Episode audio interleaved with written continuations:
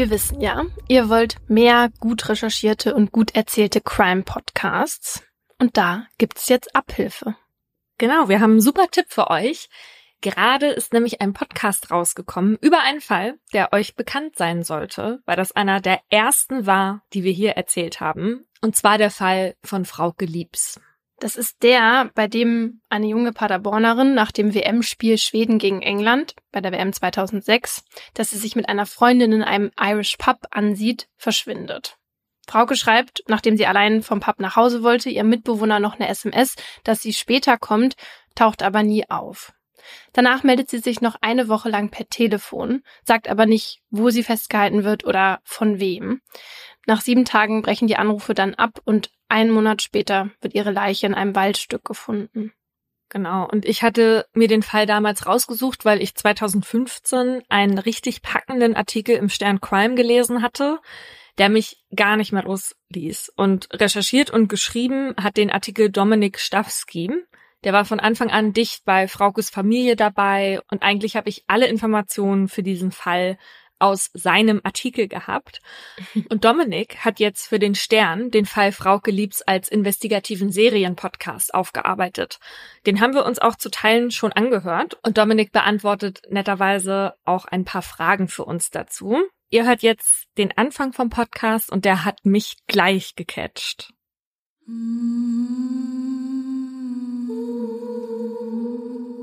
Ich weiß nicht, wer du bist oder wo du lebst. Vielleicht hast du ein Leben wie ich, bist verheiratet, hast Kinder, einen guten Job. Ich weiß es nicht. Aber eines weiß ich. Du hast vor 16 Jahren eine junge Frau entführt. Dann hast du sie mindestens eine Woche lang gefangen gehalten und dann hast du sie umgebracht. Wer bist du? Und warum hast du Frauke getötet?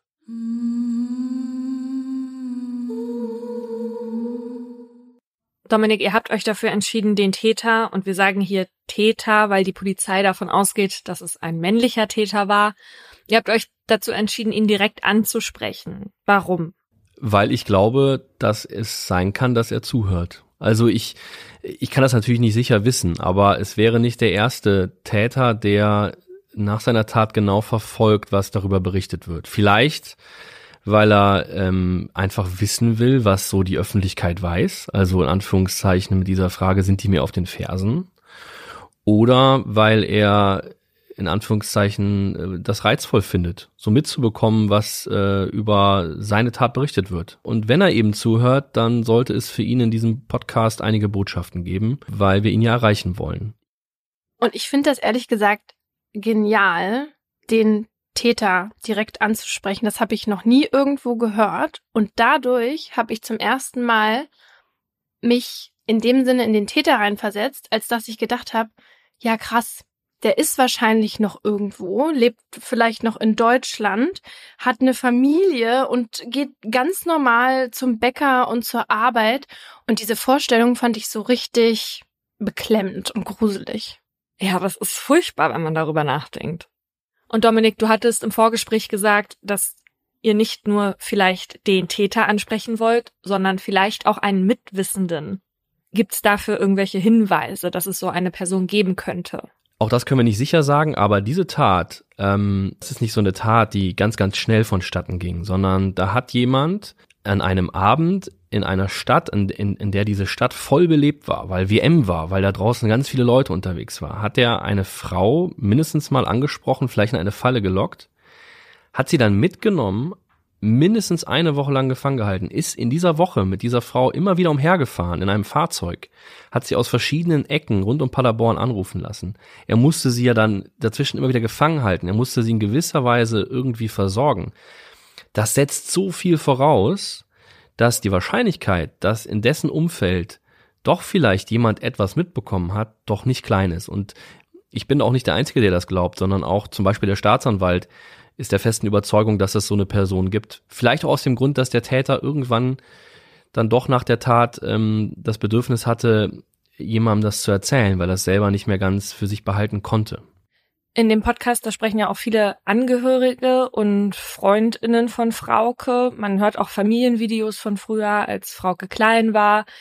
Und dass Frauke getötet wurde, ist mittlerweile 16 Jahre her. Wie ist es denn für die Angehörigen, dass sie so viele Jahre später nochmal über den Fall sprechen und warum machen sie das? So hart das klingt, das Leben der Angehörigen ist ja in gewisser Weise weitergegangen, nach dem, was damals passiert ist. Aber die Qual, nicht zu wissen, was Frauke damals passiert ist, die ist nie vergangen. Und immer wieder sind sie natürlich äh, getriggert, werden erinnert an das, was passierte. Weihnachten zum Beispiel ist jetzt nicht mehr weit.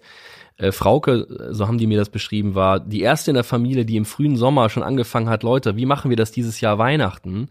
Und jetzt fehlt Frauke.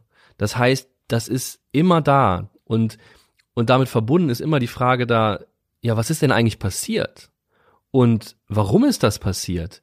Wie ist Frauke eigentlich gestorben? Wer war das? Und dieses, also diese Fragen gar nicht beantworten zu können, das ist ganz, ganz schlimm für die Angehörigen. Ist ja anders als bei einem Verkehrsunfall, sage ich jetzt mal. Ne? Das ist auch schlimm. Immer wenn ein junger Mensch stirbt, ist das schlimm. Aber gar keine Erklärung dafür zu haben, macht das Ganze noch viel unerträglicher. Und aus diesem äh, Gefühl heraus, und da ist natürlich die Mutter von Frauke eine treibende Kraft, haben die sich in gewisser Weise jetzt für ähm, mein Projekt zusammengetan und haben gesagt, ähm, die Ermittlungen sind jetzt 16 Jahre lang gelaufen. Man hat dort immer wieder mal Dinge äh, zutage gefördert, aber nichts, was zum Täter geführt hat. Und wir werden diesen Fall äh, nicht gelöst bekommen, in Anführungszeichen, wenn wir einfach nur rumwarten. Es braucht jetzt öffentlichen Druck. Was diesen Fall auch so besonders macht, sind vor allem Fraukes Anrufe. Und die habt ihr von einer Schauspielerin einsprechen lassen. Wir hören da mal kurz in eine Passage rein.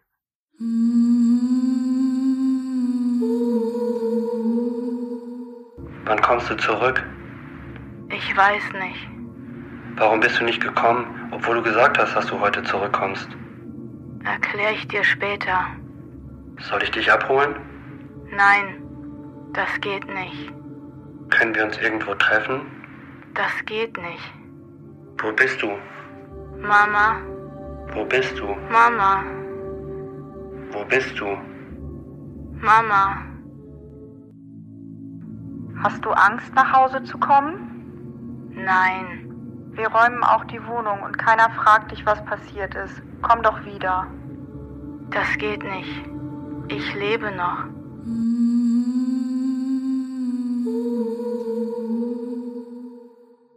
Kann mich noch genau an diese Zitate erinnern, die du damals ja auch vorgelesen hast. Und dieses Mama, Mama, Mama, das ist mir nicht aus dem Kopf gegangen. Ich finde das so bedrückend irgendwie. Fraukes Umfeld hatte unter anderem den Verdacht, dass Frauke damit einen Hinweis auf ihren Aufenthaltsort geben wollte. Nachweisen konnte man das aber nicht, weil bisher immer noch nicht klar ist, wo sie versteckt gehalten wurde oder wer bei ihr war. Und trotzdem gab es über die Jahre immer mal wieder Bewegungen im Fall. Was erzählt uns der Podcast denn Neues? Also ähm, Neues zum Beispiel, und das ist, äh, hat uns auch im Grunde überrascht, dass es vor einigen Wochen äh, Durchsuchungen in dem Fall gegeben hat, sehr, sehr aufwendige Durchsuchungen. Die Staatsanwaltschaft in Paderborn hat einen neuen Anfangsverdacht. Ich muss das betonen, es ist wirklich nur ein Anfangsverdacht. Da ist jetzt niemand in Untersuchungshaft oder so. Das heißt, es kann auch sein, dass das etwas ist, wie es immer mal wieder gab in diesen Jahren, eine neue Spur und ein paar Monate später sagt man, da ist aber nichts dran. Aber diese neuen Entwicklungen werden wir im Podcast natürlich genau schildern. Und man muss einfach sagen, es hat sich eine Menge bei Fraukes Mutter verändert. Fraukes Mutter war bis vor wenigen Jahren selbst voll berufstätig, die war Direktorin eines Gymnasiums und seit einigen Jahren ist sie in Pension und jetzt hat sie Zeit. Und das hat bei ihr im Grunde dazu geführt, dass sie entschieden hat, selber in gewisser Weise auf die Suche zu gehen. Ähm, sie hat neue Mitstreiter gefunden, die ihr dabei helfen. Ingrid Liebs hat durchgesetzt, dass sie in die Ermittlungsakten schauen durfte. Sie ist die, hat die Überzeugung, dass vielleicht die Ermittler darin nicht äh, das Detail gefunden hat, was den Fall gelösen könnte, aber vielleicht sie selber, weil sie selber eben natürlich ihre Tochter am allerbesten kannte. Und diese, diese Suche, die jetzt gerade eigentlich so intensiv ist, wie sie es viele Jahre nicht war, die schildern wir im Podcast. Aber wir schildern auch im Detail ähm, die offenen Spuren von damals. Also was ist eigentlich in dieser Woche genau passiert? Was ist die These der Ermittler, was passiert sein könnte? Und welche Spuren könnten in Richtung Täter weisen? Und das machen wir absichtlich sehr detailliert weil wir glauben, dass dann vielleicht wirklich irgendwo hier oder da ein Zeuge sich angesprochen fühlen könnte. Den Podcast könnt ihr euch jetzt überall kostenlos anhören. Und zwar sind die ersten vier Folgen schon überall verfügbar, wo es Podcasts gibt. Unter dem Titel Frauke Liebs, die Suche nach dem Mörder. Den Link packen wir euch aber auch nochmal in die Folgenbeschreibung. Also wirklich eine Herzensempfehlung von unserer Seite und vielen Dank, Dominik. Danke euch, ihr beiden. Ciao. Und damit herzlich willkommen zu Mordlust, einem Podcast der Partner in Crime. Wir reden hier über wahre Verbrechen und ihre Hintergründe. Mein Name ist Paulina Kraser. Und ich bin Laura Wohlers. In jeder Folge gibt es ein bestimmtes Oberthema, zu dem wir zwei wahre Kriminalfälle nacherzählen, über die diskutieren und auch mit Menschen mit Expertise sprechen. Wir reden hier auch mal ein bisschen lockerer miteinander. Das hat aber nichts damit zu tun, dass uns die Ernsthaftigkeit für das Thema fehlt, sondern das ist für uns immer so eine Art Comic Relief, damit wir zwischendurch auch mal aufatmen können. Das ist aber natürlich nicht despektierlich gemeint. Heute wird es bei uns zur Abwechslung mal wieder ein bisschen rechtlicher. Es geht nämlich um die Körperverletzung mit Todesfolge. Und um da alle jetzt abzuholen, erkläre ich den Straftatbestand jetzt mal an einem sehr hypothetischen Beispiel. Okay? Also, du, Paulina, hast mir mein schwarzes Oberteil schon wieder geklaut, ohne es mir zu sagen, und ich finde das nichtsahnend in deinem Schrank. Ich musste es übrigens zurückgeben und durfte es gar nicht so lange behalten, wie mir eigentlich von Anfang an signalisiert wurde. Wie signalisiert? Wie habe ich das denn signalisiert? Gesagt, ich kann das erstmal behalten. Und dann war das erstmal waren halt dann so zwei Wochen. erstmal heißt für mich ja wohl, du darfst es so lange offiziell behalten, bis ich vergesse, dass ich es hatte. Und danach gehört es sowieso dir. Das heißt erstmal behalten. Weißt du, wo das jetzt ist? Nee. In meiner Wohnung in Berlin. Also es hat jetzt auch niemand getragen in der Zeit. Dein Vater war gerade da. Wir können das nicht wissen. Aber zurück zur Körperverletzung mit Todesfolge. Also du hast mir das geklaut, ich finde das in deinem Schrank und das macht mich, weil ich gerade PMS habe, so wütend, dass ich auf dich losgehe und dich richtig doll schubse. Klingt nach dir in der heiklen Phase, ja? Ja.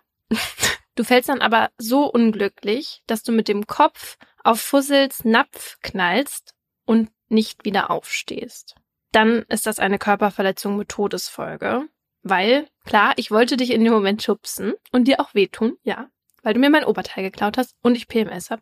Aber ich wollte ja nie und nimmer, dass du dabei stirbst. Das wäre nicht nur Körperverletzung, sondern für Fussel auch noch ganz klar Vandalismus und sowieso unverzeihbar, weil bestimmt noch sein Futter im Napf war. Und jetzt an deinen Haaren hängt.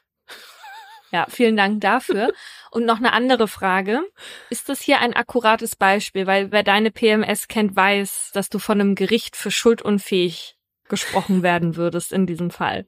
Dann nehmen wir das mit der PMS hier zurück und ich gehe einfach so steuerungs- und einsichtsfähig auf dich los. Okay, gut. Aber ihr seht, bei dem Straftatbestand geht es um eine Kombination aus Vorsatz und Fahrlässigkeit. Weil Laura die Körperverletzung ja vorsätzlich begangen hat, aber mein Tod, den hat sie fahrlässig verursacht. Weil, so hoffe ich zumindest, sie ja nicht wollte, dass ich sterbe, aber sie hätte vorhersehen können, dass ich, wenn sie mich so doll schubst, dass ich auf Fussels Napf hinter mir knalle, dass ich daran auch hätte sterben können. Genau. Und so ein Fall ist vor Gericht auch ziemlich eindeutig. Eine Körperverletzung mit Todesfolge ist aber nicht immer so einfach festzustellen bzw. zu bestimmen. Und von zwei solcher Fälle erzählen wir euch heute. Viele Namen habe ich geändert.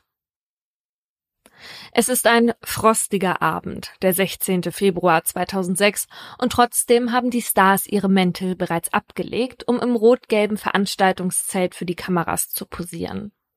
Jasmin Wagner, auch bekannt als Blümchen, lächelt breit in die Linse. Patrick Nuh tätschelt den Bauch seiner schwangeren Frau Molly und Moderatorin Eva Herrmann posiert in einem getigerten Kostüm. Eine Garderobe, die sie sich extra für diesen Abend herausgelegt hat, denn heute feiert die Show Afrika Afrika in Hamburg Premiere.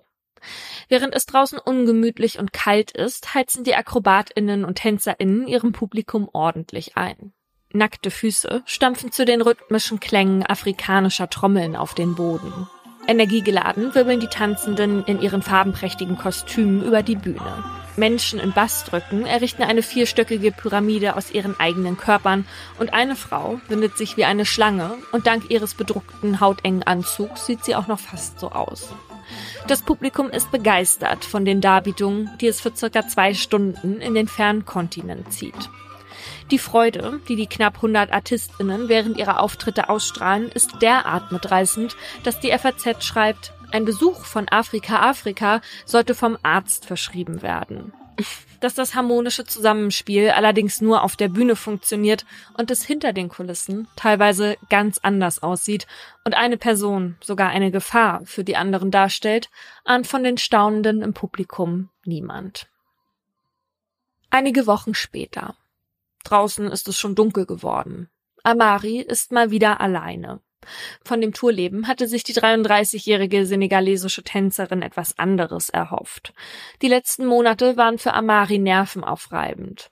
Seitdem die Afrika-Afrika-Show Mitte Dezember in Frankfurt erst aufgeführt wurde, steht sie fast jedes Wochenende auf der Bühne. Dazu kommen die stundenlangen Proben und der ständige Wohnsitzwechsel.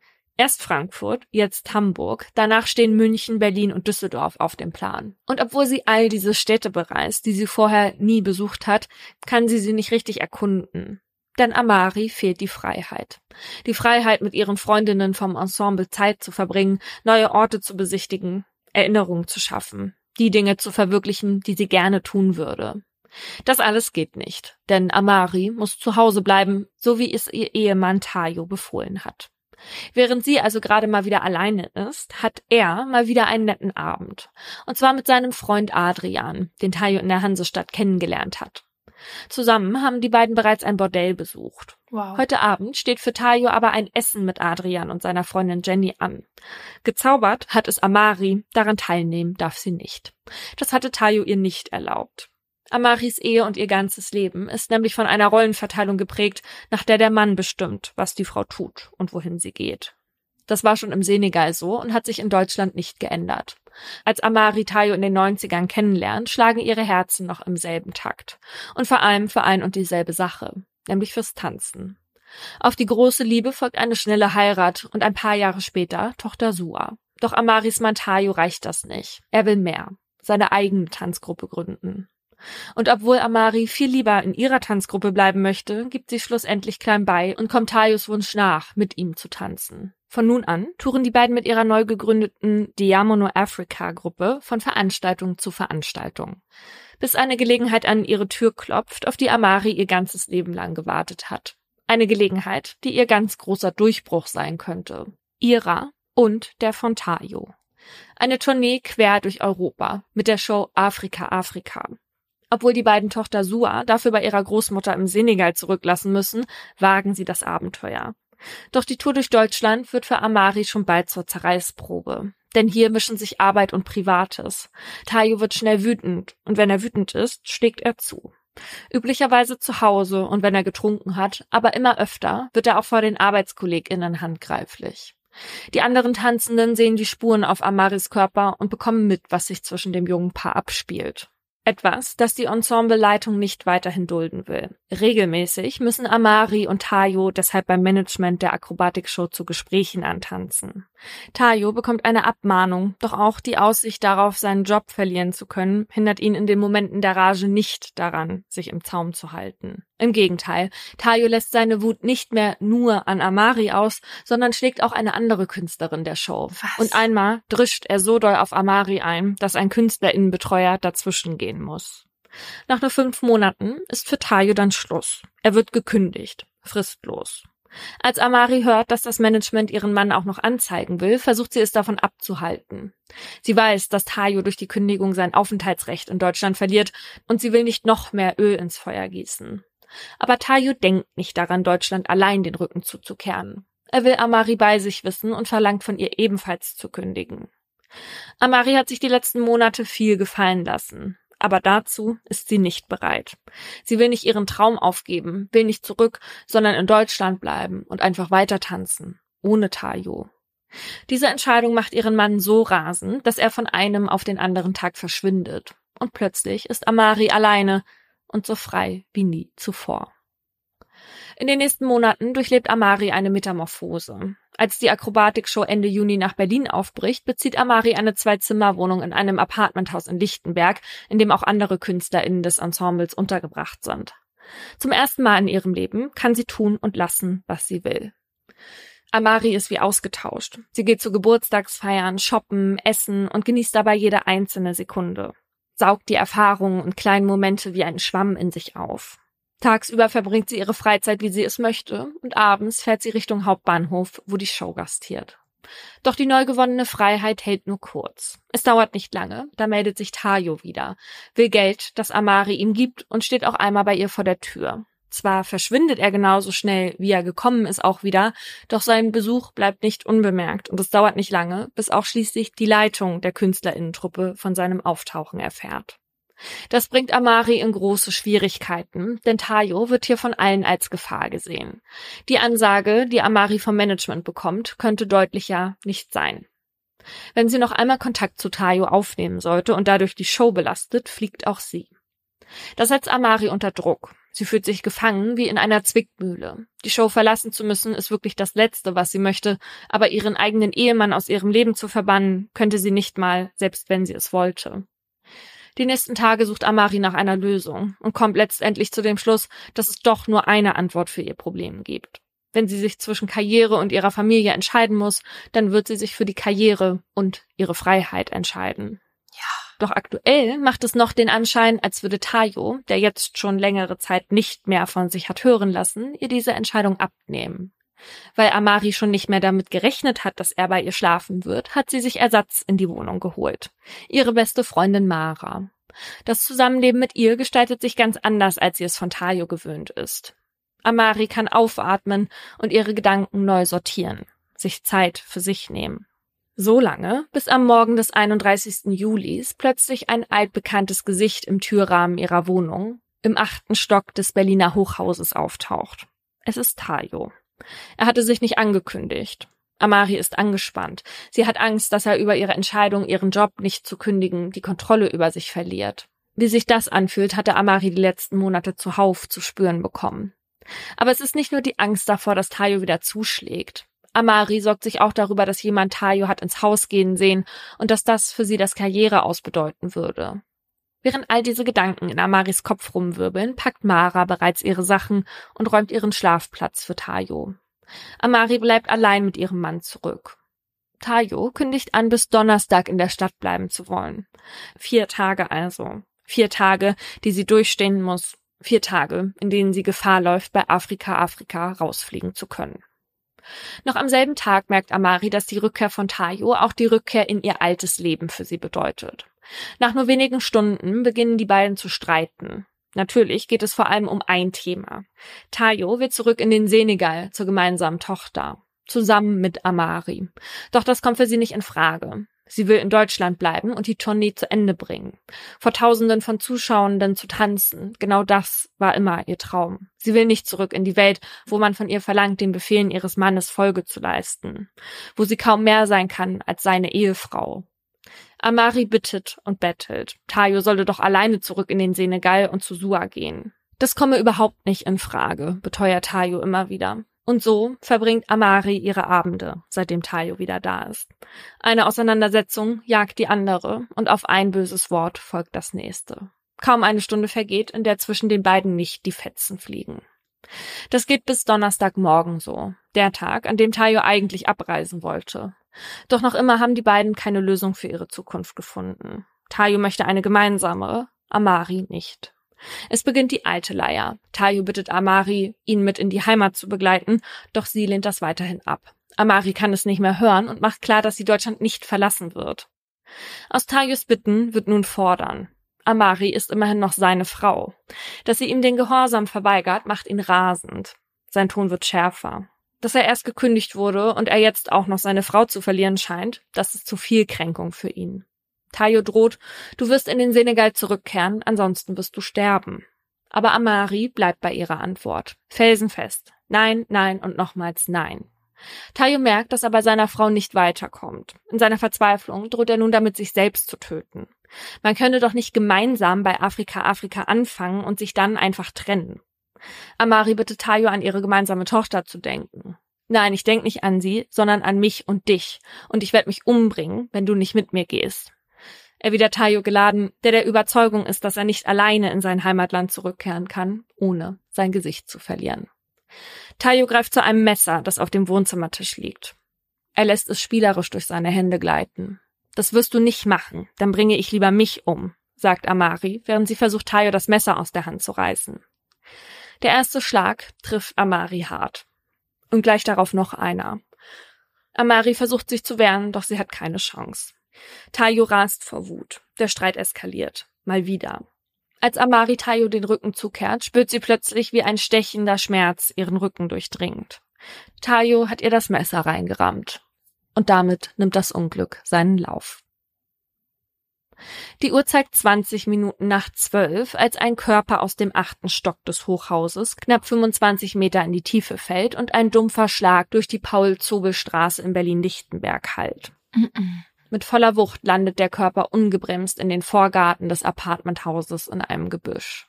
Wenig später sieht ein Nachbar einen Mann aus dem Haus rennen. Er läuft eilig zu dem Gebüsch, greift nach dem leblosen Menschen und schleift den Körper 15 Meter lang.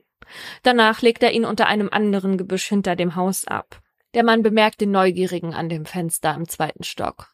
Komm, guck mal, ich hab sie nicht geschubst, sie ist alleine gefallen, schreit Tayo dem Beobachtenden entgegen. Tatsächlich treten wenig später der Mann und noch eine weitere Person aus dem Haus heraus, um sich genauer anzusehen, was da vor sich geht. Als Tayo das bemerkt, rennt er ohne weiteres einfach davon. Wenig später durchbricht ohrenbetäubender Lärm die Mittagsruhe in der Paul-Zobel-Straße. Es ist der angeforderte Rettungshubschrauber, der den Notarzt bringt. Doch der kann für Amari nichts mehr tun. Es ist das zweite Mal seit ein paar Wochen, dass die BewohnerInnen in der Straße von einer Frau hören, die aus dem Fenster fiel. Erst vor sechs Wochen war eine 73-Jährige aus ihrer brennenden Wohnung aus dem fünften Stock direkt in den Tod gesprungen. Mm -mm. Und nun werfen schon wieder Rettungswagen ihr Blaulicht gegen die Hausfassaden. Doch diesmal sieht man noch etwas anderes. MitarbeiterInnen der Spurensicherung hiefen sich von außen über eine Drehleiter in den achten Stock, um sich durch das Fenster Zugang zu Amaris Wohnung zu verschaffen. Die Polizei nimmt noch am selben Tag die Ermittlungen auf. Das liegt vor allem daran, dass seit ihrem Eintreffen den PolizistInnen in jedem Gespräch, in jeder Vernehmung immer nur ein Name entgegengeschmissen wird.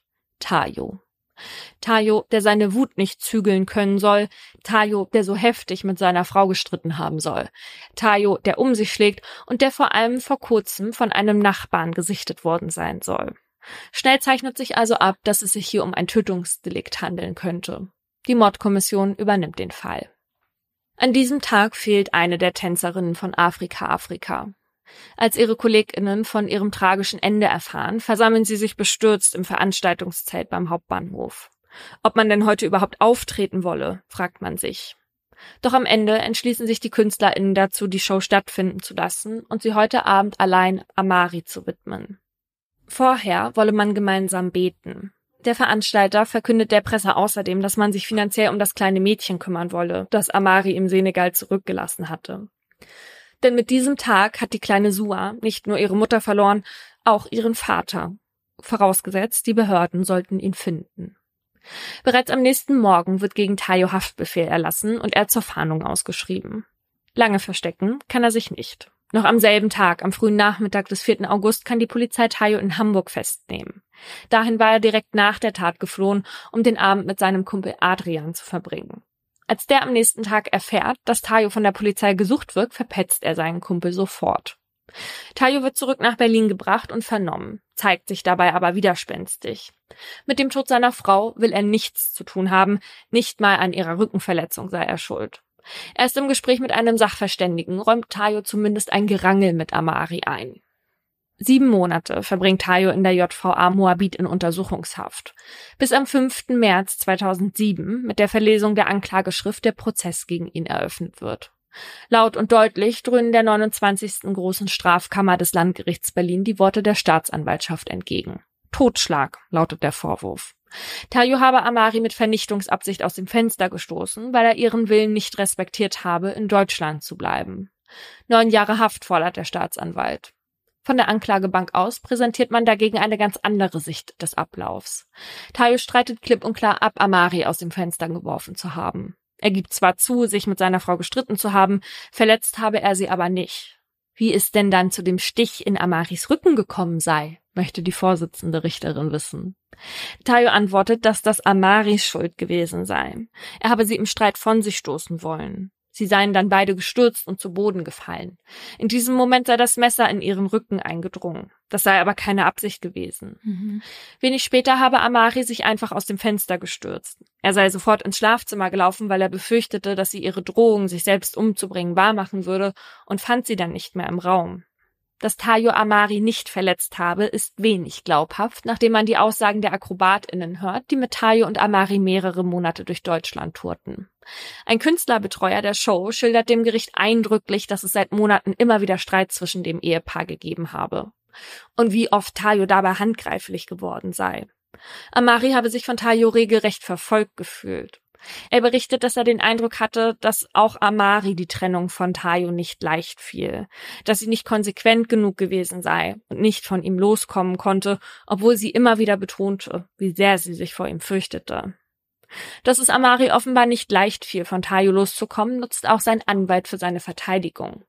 Die Tage, die Tayo gemeinsam mit Amari in ihrer Wohnung verbracht hatte, seien für seinen Mandanten das reinste Gefühlschaos gewesen. Ein ständiges Auf und Ab. Tagsüber hatte das Paar gestritten, abends hätten sie jede Nacht Sex gehabt. Mit diesem ambivalenten Verhalten habe Tayo nicht umgehen können. Er habe sich dadurch noch mehr gekränkt gefühlt. Mit dieser Verteidigungsstrategie plädiert Tayos Anwalt am Ende darauf, dass Amari in die Enge getrieben worden war und in einer Kurzschlusshandlung selbst aus dem Fenster gesprungen sei. Nachdem die Schlussplädoyers gesprochen wurden und der Meinungskampf zwischen Tayos Verteidiger und der Staatsanwaltschaft zu einem Ende gekommen ist, wird es in dem Raum im Landgericht Berlin still. Die Richterin übergibt Tayo das Schlusswort, der seine Chance ergreift und sagt, ich bitte alle um Vergebung. Er sei von Amaris Sprung überrascht gewesen und wolle das auch Sua, ihrem gemeinsamen Kind, erklären. Mit Tayos Bitte um Vergebung endet der Prozess zunächst. Bis am 14. März 2007 Richterin Monika Dietrich abermals den Gerichtssaal betritt, um das Urteil zu verkünden.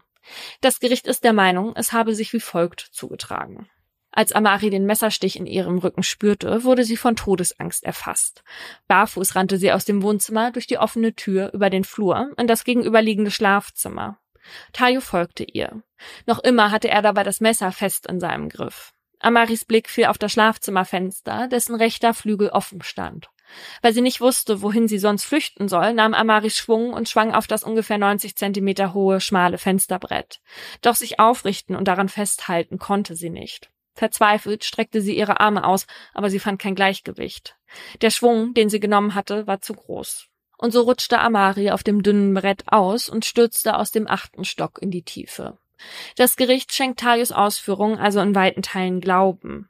Die Beweislage gebe für einen absichtlichen Todesstoß nichts her. Es habe keine Kampfspuren gegeben, die darauf hindeuteten, dass die Frau von ihrem Ehemann gewaltsam aus dem Fenster gestürzt worden sei. Nichtsdestotrotz betont die Richterin, dass sich das Opfer ohne die Messerattacke nicht in diese Gefahrenlage begeben hätte.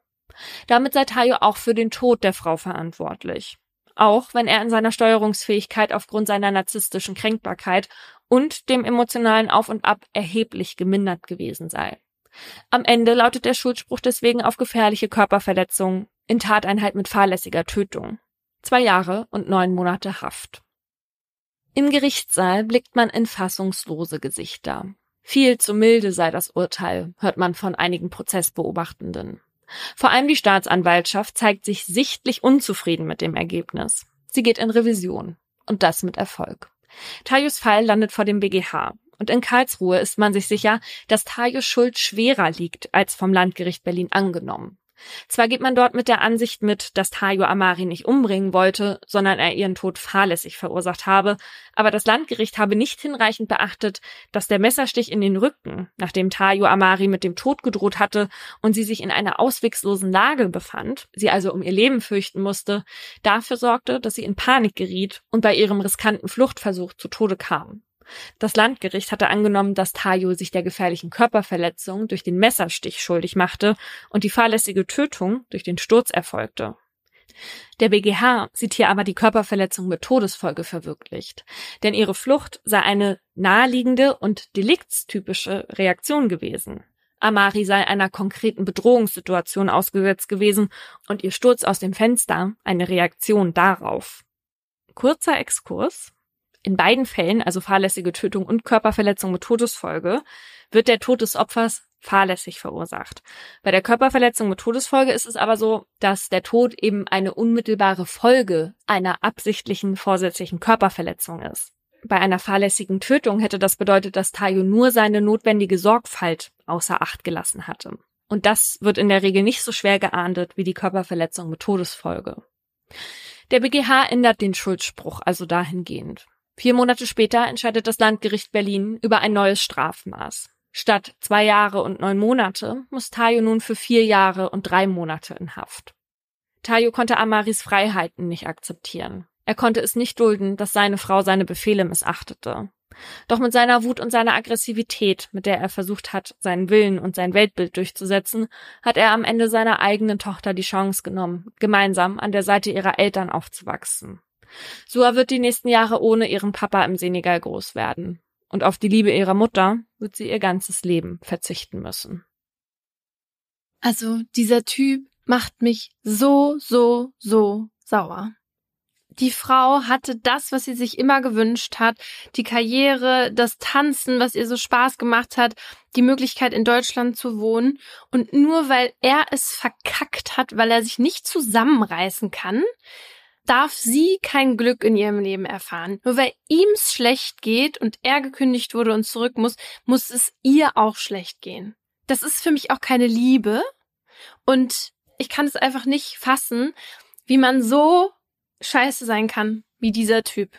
Also das ist auf jeden Fall keine Liebe, wenn du den Menschen, der dir ja sehr wichtig sein sollte, schlägst. Ja. Und ich muss sagen, ich finde vier Jahre und drei Monate auch nicht so wahnsinnig viel. Hm. Dafür, dass er ihr ein Messer in den Rücken gerammt hat und sie vorher mit dem Tod bedroht hat. Ja, das stimmt. Also das kam hier alles nicht von irgendwoher.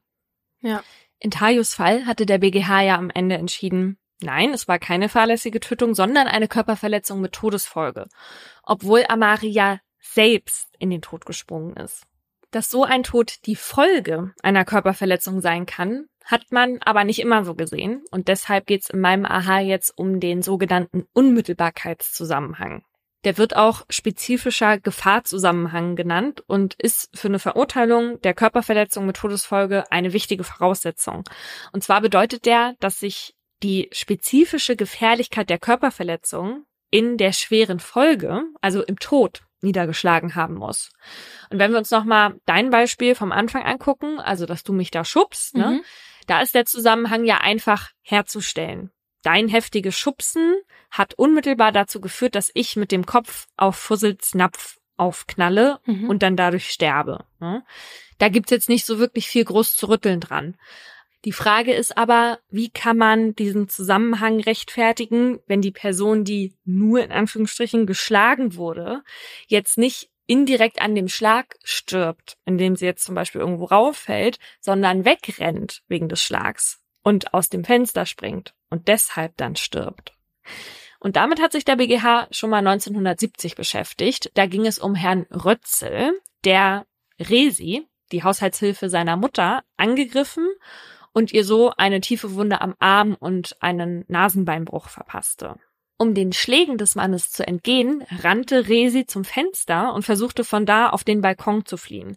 Und dabei stürzte sie aber ab und starb. Und hier war der BGH der Meinung, dass der Unmittelbarkeitszusammenhang nicht vorliege, weil der Tod von Resi erst unmittelbar durch das Verhalten von ihr herbeigeführt wurde. Und in solchen Fällen sei der Tod dann nicht mehr auf die typische Gefahr der Körperverletzung zurückzuführen, die der Gesetzgeber eigentlich im Auge hatte. So sah das der BGH zumindest damals. Und deswegen wurde Herr Rötzel am Ende auch wegen Körperverletzung in Tateinheit mit fahrlässiger Tötung verurteilt und nicht wegen Körperverletzung mit Todesfolge, was für ihn in diesem Fall eine längere Haftstrafe bedeutet hätte. Und an diesem Urteil hat man sich schon damals gerieben, weil viele der Meinung waren, dass so eine Fluchtreaktion, wie sie Resi hatte, dem Selbsterhaltungstrieb des Menschen entspringt. und bei einer Körperverletzung ja auch irgendwo eine natürliche Reaktion ist, dass man da weg will Ja. ne, aus dieser Situation.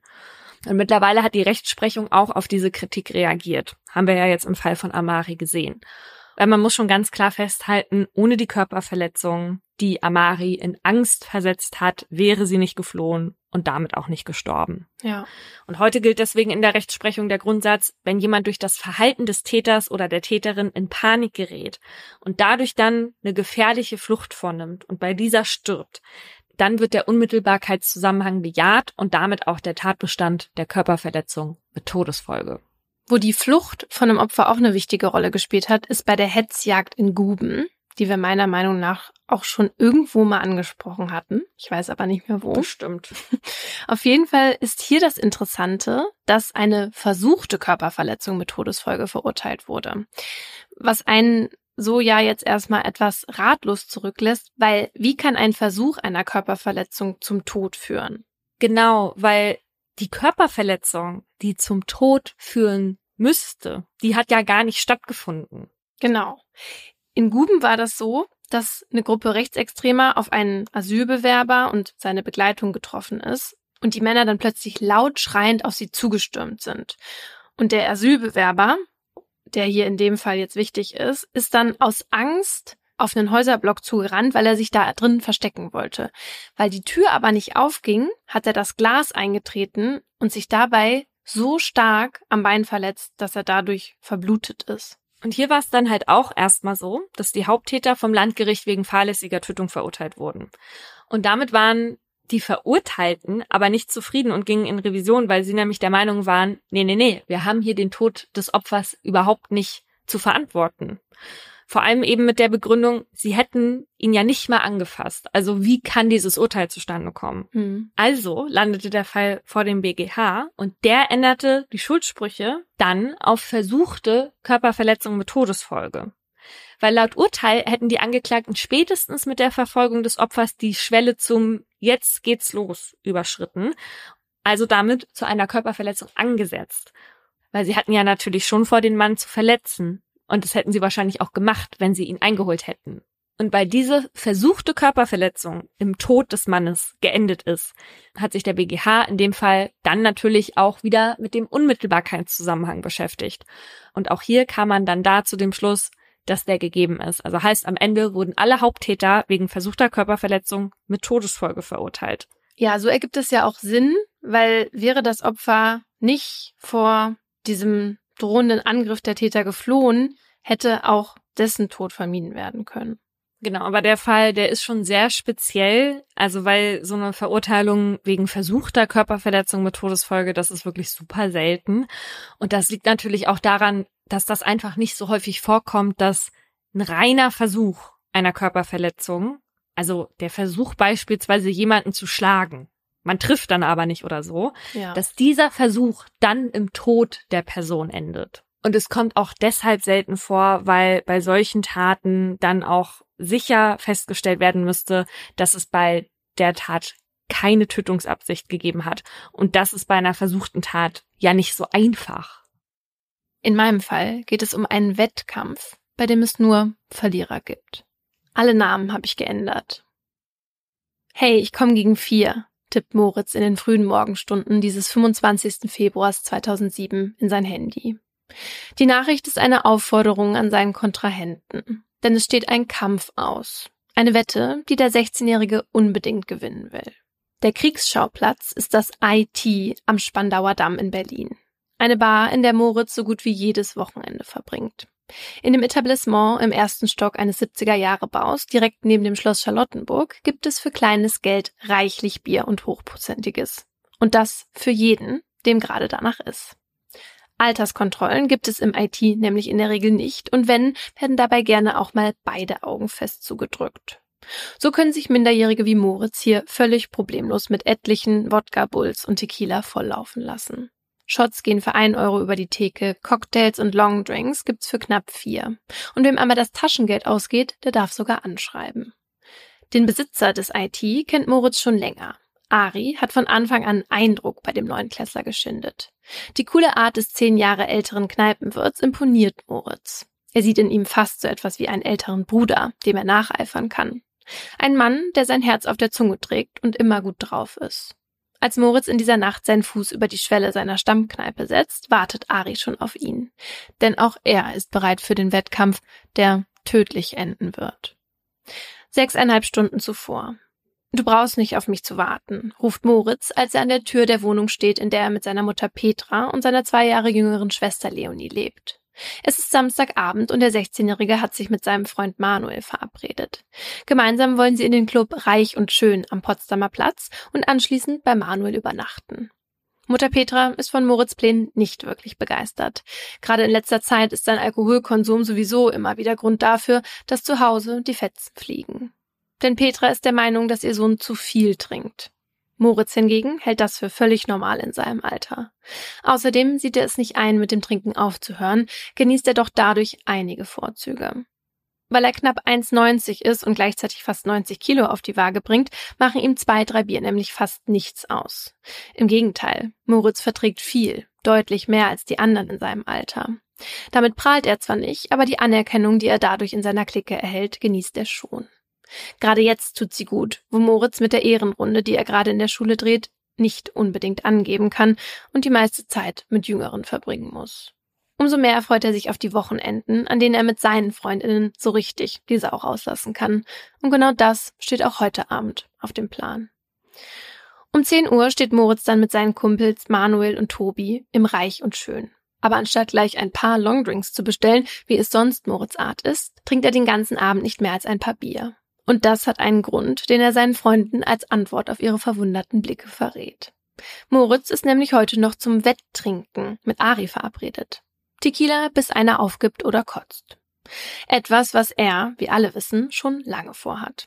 Eigentlich schon seit dem Abend, an dem er gehört hat, dass Ari im vergangenen Sommer ein Wettsaufen gegen einen 18-jährigen Hockeyspieler nach gerade einmal 20, 30 Runden Tequila gewonnen hat. Moritz ist sich sicher, er schafft mehr, so trinkfest wie er ist. Und das will er sich und allen anderen heute Nacht beweisen. Aber weder Manuel noch Tobi möchten ihn heute zu seinem Wettkampf begleiten. Daraufhin versucht Moritz, seine Freundin Karina zu überreden. Am Telefon bittet er sie mitzukommen, damit sie ihn notfalls nach Hause bringen könnte. Aber auch sie sagt ab. Am Ende macht sich Moritz ganz alleine auf den Weg in sein Stammlokal, das schon von weitem mit blauer Leuchtschrift auf Gästefang geht. Als der 16-Jährige dort gegen 4 Uhr ankommt, ist das IT so gut wie leer gefegt. In der spärlich beleuchteten Bar mit ihren dunkelroten Wänden, den dunkelbraunen Holztischen und den schwarzen Polsterbänken sind neben ein paar hartnäckigen Nachteulen nur noch Aris Freundinnen versammelt, die um die Theke herum an ihren Cocktails schlürfen. Als die Gruppe Moritz entdeckt, ruft einer zu Ari gerichtet, da kommt dein Gegner. Und damit ist der Kampf auch schon eröffnet. Moritz mit seinem pausbäckigen Gesicht, den blauen Augen und den hochgegelten Haaren auf der einen Seite des Tresens, der kräftige Ari mit den braunen Locken auf der anderen. Der 16-Jährige gegen den 26-Jährigen. Ab jetzt gilt, wer nicht mehr weiter trinken kann oder sich übergibt, hat verloren und muss dem Gewinner einen Döner spendieren. Und schon stehen die ersten zwei Gläser Tequila vor Moritz und Ari. Siegessicher kippt Moritz die erste Runde der brennenden Flüssigkeit runter, ohne mit der Wimper zu zucken. Ari zieht mit. Ohne dass sie sich versehen, steht auch schon das nächste Paar an Shots vor ihnen. Hochheben, ansetzen, schlucken. Um einen Überblick über den Spielstand zu behalten, führt Aris Kumpel Johannes an der Seite fein säuberlich Strichliste. Johannes ist genau wie die anderen, die sich um den Wettkampftisch versammelt haben, nicht nur ein Freund von Ari, sondern auch Aushilfskellner. Er dokumentiert jetzt jedes Glas, das hinter der Theke von Robin eingefüllt und von Andrea an den Tisch gebracht wird. Jede Runde stellt Andrea ein Glas vor Ari, das andere platziert sie vor Moritz. Tequila nach Tequila rinnt Moritz Rachen hinunter. Kaum hat er ein Glas geleert, steht das nächste volle schon wieder vor ihm. Nach circa 25 Runden stellt Andrea wieder ein Glas mit durchsichtiger Flüssigkeit vor Moritz ab. Er hebt es hoch, führt es in Richtung Mund und schluckt. Doch irgendwie schmeckt der Schnaps diesmal total mild. Er brennt überhaupt nicht so wie die ganzen Gläser zuvor, sondern hat eigentlich gar keinen Geschmack. Deshalb ruft Moritz laut, Schmeckt ja wie Wasser. Daraufhin holt Schiedsrichter Johannes die Tequilaflasche hinter der Bar nach vorne und stellt sie offen auf den Tisch zwischen die beiden Kontrahenten. Von nun an schenken Moritz und Ari sich ihre Gläser selbst ein und so geht der erbitterte Kampf weiter. Moritz gegen Ari, Ari gegen Moritz. Tequila für Tequila, Runde um Runde. Zwischendurch gehen die beiden auch zur Toilette, aber laut ihren festgelegten Regeln dürfen sie dies nur unter dem strengen Blick des jeweils anderen tun, damit sich keiner heimlich übergeben und mit neuem Fassungsvermögen wieder in den Ring steigen kann. Dann irgendwann steht es 40 zu 40. Nein, n -n. das verträgt doch kein Mensch. Nee, aber jetzt ist Gleichstand. Bereits knapp eine Stunde hält der zähneknirschende Wettstreit zwischen den beiden nun an. Und das spürt Moritz auch. Langsam geht es ihm immer schlechter. Vor allem im Vergleich zu Ari, der ihm topfit gegenüber sitzt. Moritz bittet um eine kurze Pause, doch Ari will ihm diese nicht gönnen und kippt fünf Tequila hintereinander in sich rein. Für Moritz eine klare Aufforderung, es ihm nachzutun, und so zieht er mit. 45, 41, 45, 42, 45, 43, 45, 44, doch dann ist Schluss. Moritz Kopf sinkt auf die Tischplatte. Ari fragt, geht's dir gut? Moritz nickt. Doch weiter trinken kann er nicht. Genauso wenig wie seinen Kopf heben oder sprechen. Moritz ist am Ende und sein Kampf damit verloren. Ein Kampf, dessen Ausgang von Gegensätzen überzogen ist. Während Moritz auf der Tischplatte hängt, hat Ari die 45 Gläser offenbar locker weggesteckt. Er ist gut drauf, macht Witze und erklärt sich selbst zum Sieger. Zehn Minuten später übergibt der Kneipenwirt Johannes den Barschlüssel und bittet ihn und die anderen aufzuräumen und später abzuschließen. Moritz sollen sie rausschaffen oder nach Hause bringen, wenn es sein muss. Ari hat nämlich Besseres vor. Sein nächstes Ziel ist Anfang 20 und hat lange dunkle Locken. Emilia, die ihn während des Wetttrinkens angefeuert hat, hakt sich unter und die beiden verschwinden in der nächtlichen Dunkelheit. Währenddessen wird Moritz von Aris Freunden auf ein Sofa in der hinteren Ecke der Bar getragen und auf die Seite gedreht, damit er nicht erstickt, falls er sich übergeben muss. Außerdem stellen sie einen Eimer auf den Boden neben ihn. Dann zückt Johannes einen Kugelschreiber und fängt an, auf Moritz Bauch zu schreiben. Du hast verloren. Erst säufst du und dann kotzt du auch noch. Ari 45, du 44. Danach wird aufgeräumt und geputzt. Doch weil auch danach immer noch einige Gäste da sind, setzen sich Johannes, Robin, Andrea und die anderen wieder an die Theke vor ihre Drinks. Ab und zu läuft einer mal zur Couch, um zu schauen, wie es Moritz geht, der immer noch regungslos da liegt, vor ihm im Eimer so gut wie nichts Erbrochenes. Das Ganze geht noch circa eineinhalb Stunden so, bis einer beim nächsten Mal nachschauen bemerkt, dass Moritz Gesicht blau angelaufen ist. Ich glaub das nicht. Ohne Zeit zu verlieren, ruft Robin die Feuerwehr. Die anderen versuchen Moritz Herz zu massieren und Mund zu Mund zu beatmen. Doch als der Notarzt um 7.33 Uhr eintrifft, hat Moritz keinen Puls mehr. Um ihn wieder zurück ins Leben zu holen, spritzt der Mediziner ihm unter anderem Adrenalin und fängt an, ihn künstlich zu beatmen. Und dann geschieht das, worauf alle in der Bar gehofft haben. Moritz Herz beginnt wieder zu schlagen.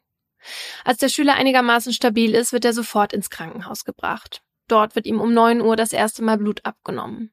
Vier Stunden nach Ende des Wetttrinkens stellen die Ärztinnen bei ihm einen Blutalkoholwert von 3,6 Promille fest. Dann fällt Moritz ins Koma. Boah. Ab jetzt wacht Mutter Petra an seinem Bett. Stunde um Stunde sitzt die Bibliothekarin hilflos in dem kleinen Zimmer der Intensivstation des Virchow-Klinikums, in dem statt Moritz Stimme nur die Geräusche der Beatmungsmaschine nachklingen. Und an jedem Tag wünscht sie sich nichts sehnlicher, als wieder in seine strahlend blauen Augen zu schauen oder sein Lachen zu hören. Doch die Hoffnung darauf nehmen ihr die Ärztinnen relativ schnell. Moritz Prognose ist schlecht. Zu lang war sein Gehirn wegen seines eigenen Erbrochenens, das in seinem Hals steckte, ohne Sauerstoff gewesen. Hirntod, mit anderen Worten. Oh nee. Und keine Aussicht auf Besserung. Trotzdem hofft Petra fünf lange Wochen, dass ein Wunder geschieht. Doch das bleibt aus.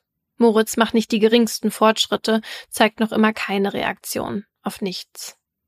Das zwingt Petra schließlich, die wohl schwerste Entscheidung ihres Lebens zu fällen, über den Tod ihres eigenen Sohns zu bestimmen. Am 27. März 2007 steht der Entschluss dann fest. Die Maschinen, die Moritz am Leben halten, werden abgestellt. Diesen und auch den nächsten Tag atmet der 16-Jährige noch selbstständig weiter. Am frühen Morgen des 29. März verliert Moritz dann aber auch seinen zweiten Kampf, den um sein Leben.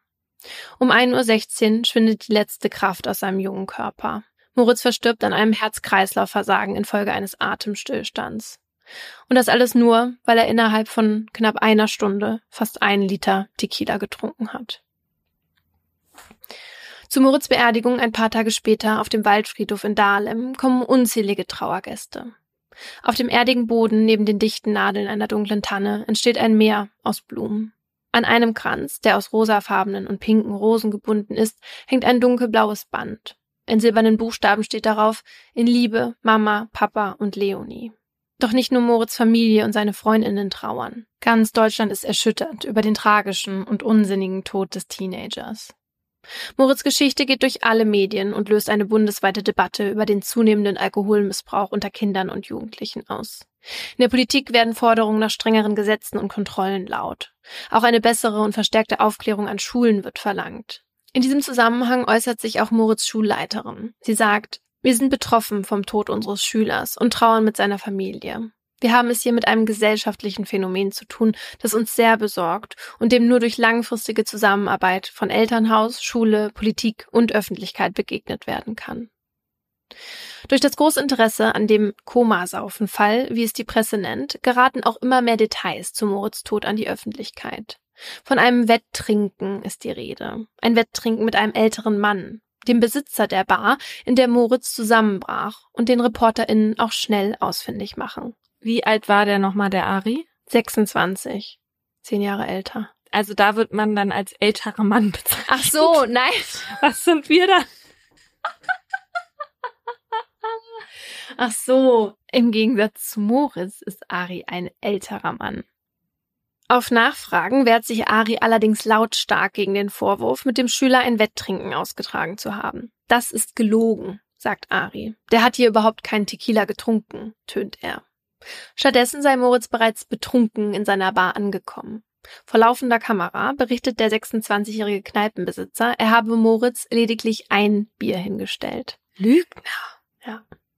Was genau geschehen ist und wo Moritz sich so hatte volllaufen lassen können, will aber auch die Polizei wissen. Doch die Ermittlungen laufen schleppend, denn genau wie Ari wollen auch seine Freundinnen, die an dem Abend dabei waren, nichts von einem Trinkgelage gewusst haben.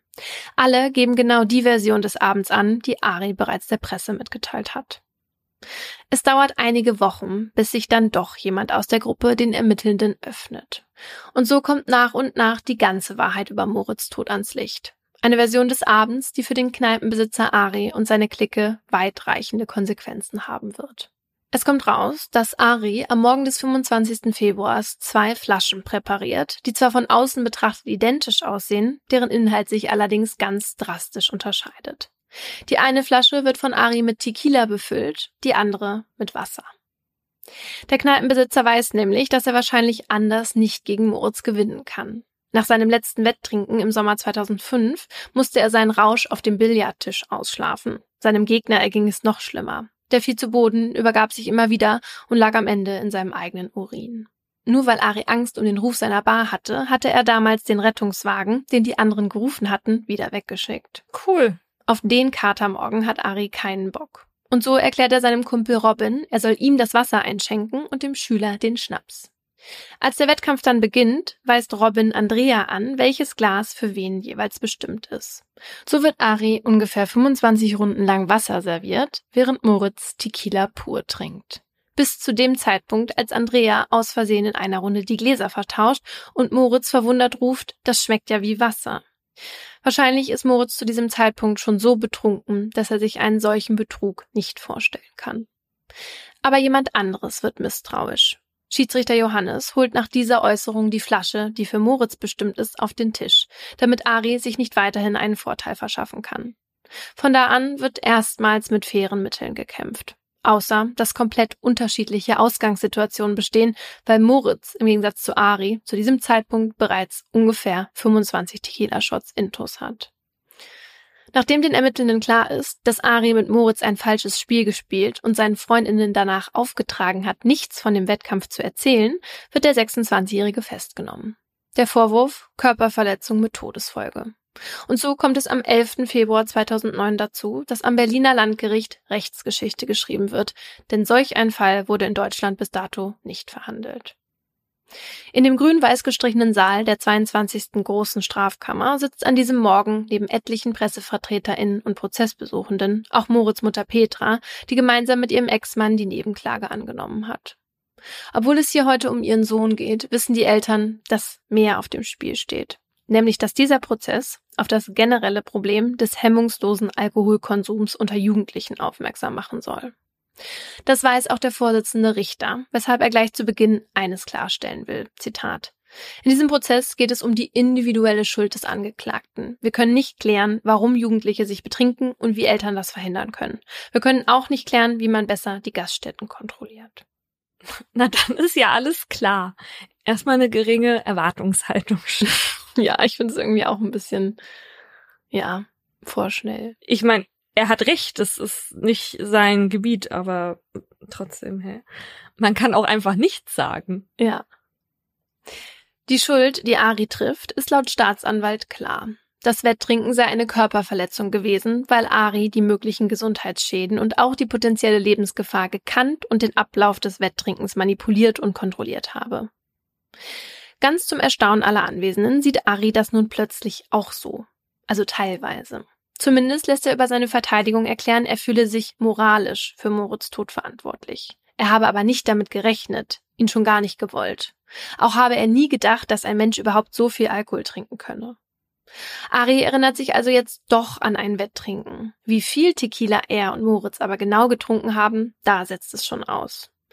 Diese Unwissenheit könnte mit der Verteidigungsstrategie zusammenhängen, die seinen Rechtsbeistand einschlägt. Denn man argumentiert, Ari habe durch seine eigene Trunkenheit nicht absehen können, dass der von seinem Gegner konsumierte Alkohol zur Atemlähmung und damit zum Tode führen könne. In den nächsten Prozesstagen geht es daher also auch darum, wie betrunken Ari während des Wetttrinkens war, weshalb ein IT-Gast nach dem anderen den Zeugenstand betritt. Während der Befragung fällt einer immer wieder mit Zwischenrufen auf. Aris Verteidiger. So ruft er einmal, im Saal wabert die Empörung. Das schlimmste Verbrechen ist passiert, ein Wetttrinken. Was ist mit ihm? Ja. Also dieser Typ. Also der Staatsanwalt heißt Albers mit Nachnamen und der Verteidiger sagt immer wieder Staatsanwalt Alban. Offenbar aus Versehen. Mhm, ja. Doch niemand weist den Mann in die Schranken. Der Vorsitzende befeuert sogar das Klima der Respektlosigkeit, indem er belustigt das Rezept für den Cocktail Sex on the Beach verliest. Nein, nein, nein. Nein, jetzt wissen wir auch, warum da vorher gesagt wurde, dass man hier kein Wetttrinken verbieten will, weil die ja offenbar alle selbst ordentlich einen Tee hatten oder was. Also ja, das ist einfach nur ganz schlimm. Alles, während Mutter Petra im Saal dem Mann gegenüber sitzt, zu dem ihr Sohn aufgeschaut hat und der jetzt für dessen Tod verantwortlich gemacht werden soll. Ey, das regt mich total auf gerade, ne? Ja. Also wie, wie kann das denn sein? Ich finde das auch unmöglich. Hier ist immerhin noch ein 16-Jähriger gestorben. Und das ist unser Justizsystem, das für Gerechtigkeit sorgen soll. Und der liest dann Sex on the Beach Rezept vor. Ja, krass. Krank. Also da wirklich hat man ja jede Hoffnung in die Menschheit verloren. Ja. Eine Zeugin, die zum Zustand von Ari etwas sagen soll, ist Emilia, die Frau, mit der Ari das IT in dieser Nacht verlassen hat. Sie gibt an, er habe ein bisschen getorkelt, sei jedoch alleine gegangen und nicht betrunken gewesen. Die beiden seien gemeinsam zur Wohnung von Aris Freundin gefahren, weil Ari dieser versprochen hatte, auf ihre kleine Tochter aufzupassen. Dort angekommen habe Ari Emilia eine Etage höher geparkt, bis seine Freundin die Wohnung für die Arbeit verließ und dann heruntergerufen. Auf sein Drängen sei es in der Wohnung dann zum Sex gekommen. Wand an Wand mit der Tochter der Freundin. Ich kann das nicht. Ich muss hier abbrechen. Diese Abgründe. Nee, das tut mir nicht gut. Ich, ich war da jetzt psychisch nicht drauf vorbereitet, dass das jetzt noch so ein also konnte ich ja nicht ahnen, dass mir hier so viel abscheuliches Verhalten jetzt noch entgegenschwappt. Und all das, während Moritz allein um sein Leben kämpfte. Hätten Ari oder die anderen seinen Zustand früher erkannt und gehandelt, wäre durch sofortige Beatmung Moritz Tod zu verhindern gewesen, so der Sachverständige. Mitte Juni kommt der zähe Prozess schließlich zum Ende. In seinem Abschlussplädoyer fordert der Staatsanwalt die Verurteilung Aris wegen Körperverletzung mit Todesfolge und vier Jahre Haft. Die Verteidigung hingegen betont, dass es sich ihrer Meinung nach nicht um eine Körperverletzung mit Todesfolge gehandelt hat. Moritz Tod sei ein klassischer Fall der Selbstgefährdung. Moritz habe die Wette nüchtern verabredet, zudem habe er Erfahrung mit Alkohol gehabt und damit über die möglichen Folgen Bescheid gewusst. Den tödlichen Ausgang habe aber keiner der Beteiligten einkalkuliert. Ari hat sich auf einen Blödsinn eingelassen, er hat eine Entscheidung getroffen, die war dämlich, so der Jurist. Ein Verbrechen habe er damit aber trotzdem nicht begangen. Auch Ari nutzt die Gelegenheit, als der Richter ihm das Schlusswort erteilt. Mit diesem wendet er sich direkt an Mutter Petra. Es tut mir sehr, sehr, sehr leid, sagt Ari. Ich bin mir der Tragweite meines Tuns einfach nicht bewusst gewesen. Am 3. Juli 2009 tritt der Vorsitzende in seiner schwarzen Robe zum letzten Mal hinter seinen weißbraunen Richtertisch und verurteilt Ari wegen Körperverletzung mit Todesfolge in einem minderschweren Fall zu einer Haftstrafe von drei Jahren und fünf Monaten. Es sei ein selbstschädigendes Verhalten von Moritz gewesen. Moritz habe jedes der Gläser selbst in die Hand genommen. Aber diese Selbstgefährdung sei Ari anzurechnen. Er habe gewusst, dass es keinen fairen Wettbewerb geben werde. Moritz hingegen habe keine Chance gehabt, seine Risikobewertung zu korrigieren.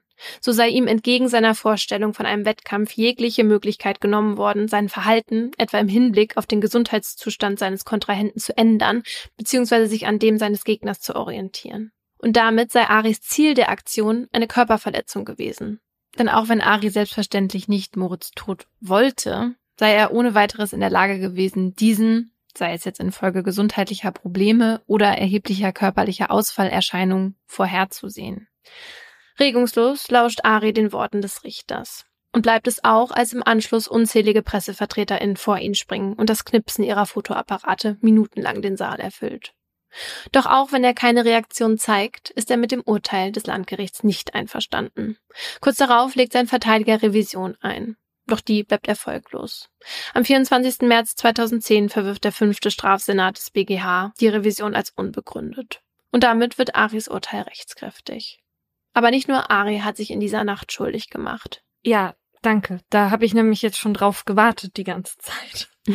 Ja, auch zwei von seinen Freunden werden in einem abgetrennten Verfahren verurteilt. Robin, der für das Einschenken zuständig und von Ari vorher in das falsche Spiel eingeweiht wurde, und Schiedsrichter Johannes, der den Betrug nach circa 25 Tequila bemerkte, aber trotzdem nicht einschritt.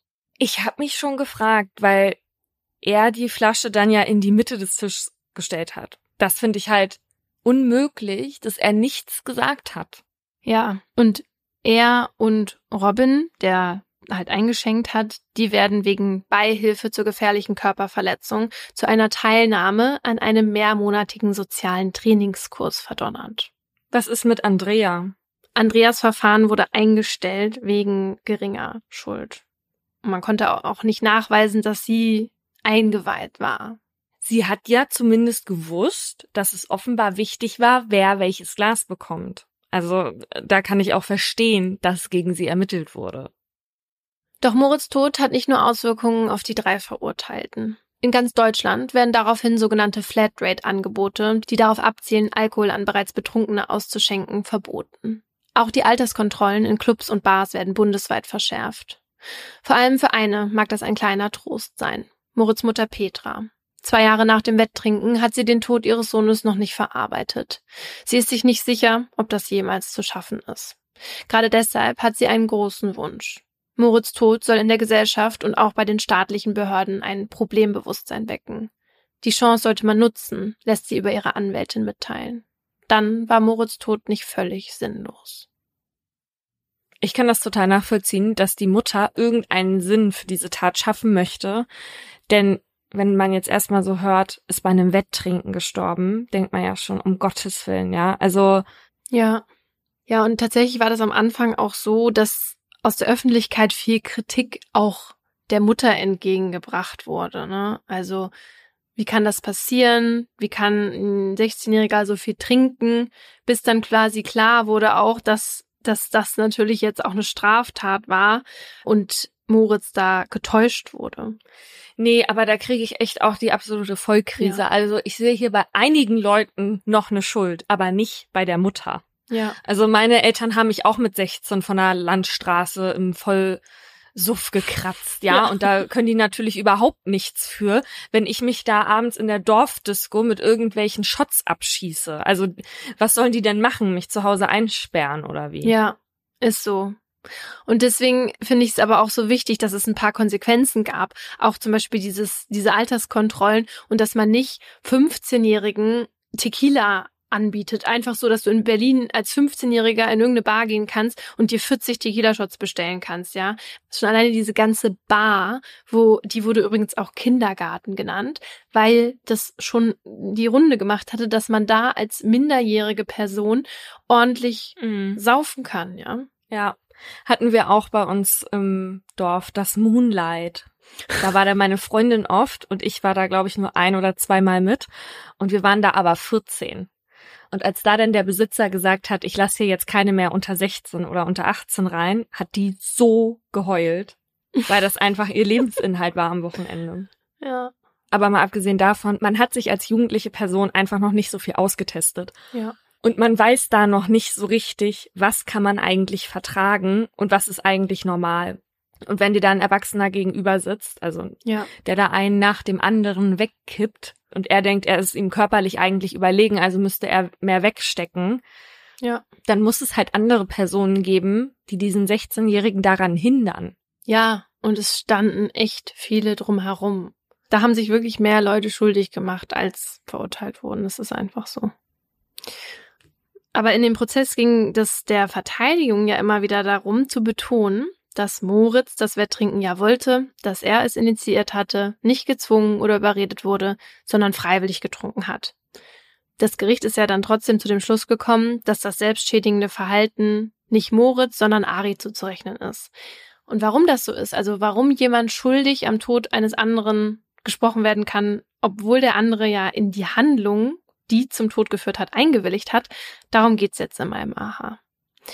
Was mich erstmal an dieser ganzen Thematik gewundert hat, ist, wenn jemand in eine Tat einwilligt, dann ist die erstmal erlaubt. Also das heißt, wenn ich dir jetzt aus welchem Grund auch immer erlaube, mir eine reinzuhauen à la Courtney Bauer, dann darfst du das machen, ohne rechtliche Konsequenzen zu befürchten. Mach mal. Nee, ich habe ja jetzt schon das Gefühl, dass meine Nase durch diesen Schlag schief geworden ist. Ach so, du meinst es dann wieder gerade, dass du es dann so haust, dass es wieder gerade ist. Ich hau dir die Nase wieder gerade und du haust mir mal von oben auf den Höcker. Deal. Ich aber zuerst. So, aber damit meine rechtfertigende Einwilligung, so nennt sich das, dann auch vor Gericht standhält, müssen ein paar Dinge erfüllt sein. Es ist wichtig, dass ich meinen Wunsch nach Verletzung nach außen erkennbar zum Ausdruck bringe, dir meine Einwilligung vor der Handlung erteile und sie zum Zeitpunkt der Handlung auch noch besteht. Und dafür muss ich einwilligungsfähig sein. Das heißt, ich muss die notwendige geistige und sittliche Reife besitzen und mir über die Tragweite meines Handelns bewusst sein. Wenn ich dir das also jetzt erteile mit dem Schlagen, dann weiß ich zum Beispiel schon, was das für Konsequenzen hat. Ich muss die Einwilligung auch ernst meinen. Also wenn ich einen Witz mache und sage, ja, ja, schlag mich doch, dann zählt das natürlich nicht. Und meine Einwilligung muss frei von sogenannten Willensmängeln sein. Das heißt, wenn die Einwilligung jetzt zum Beispiel durch Drohung oder Täuschung oder durch einen Irrtum zustande gekommen ist, dann ist sie am Ende auch nutzlos. Und genau dieser Punkt, nämlich Aris Täuschung, dass er statt Tequila Wasser trinkt, war dann im Prozess auch der ausschlaggebende Grund, dass Moritz Einwilligung in das Wetttrinken für unwirksam erklärt wurde. Im Urteil heißt es dazu, eine Einwilligung in die Körperverletzung scheidet aus, weil Moritz keine zutreffende Vorstellung über den Verlauf des Wetttrinkens und die zu erwartenden Folgen aufgrund der Täuschung durch den Angeklagten hatte. Bei der Einwilligung muss aber noch eine andere Sache berücksichtigt werden, und zwar darf die Körperverletzung nicht gegen die guten Sitten verstoßen. Je schwerer die Körperverletzung und je höher die Lebensgefahr ist, desto eher kann man von einer Sittenwidrigkeit ausgehen. In Aris Prozess war das auch ein Punkt, den die Staatsanwaltschaft anführte, aber Aris Verteidigung bezweifelte die Sittenwidrigkeit eines Wetttrinkens mit der Begründung, dass sowas, Zitat, auf jeder zweiten Party stattfände. Wo ich mich ehrlich gesagt ein bisschen drüber gewundert habe, weil ich habe überlegt und ich war wirklich noch auf keiner einzigen Party, wo es so ein Wetttrinken gab. Nee, ich Nee. auch nicht. Das ist doch nicht ein Ding. Und das war auch damals nicht ein Ding, Mm, oder?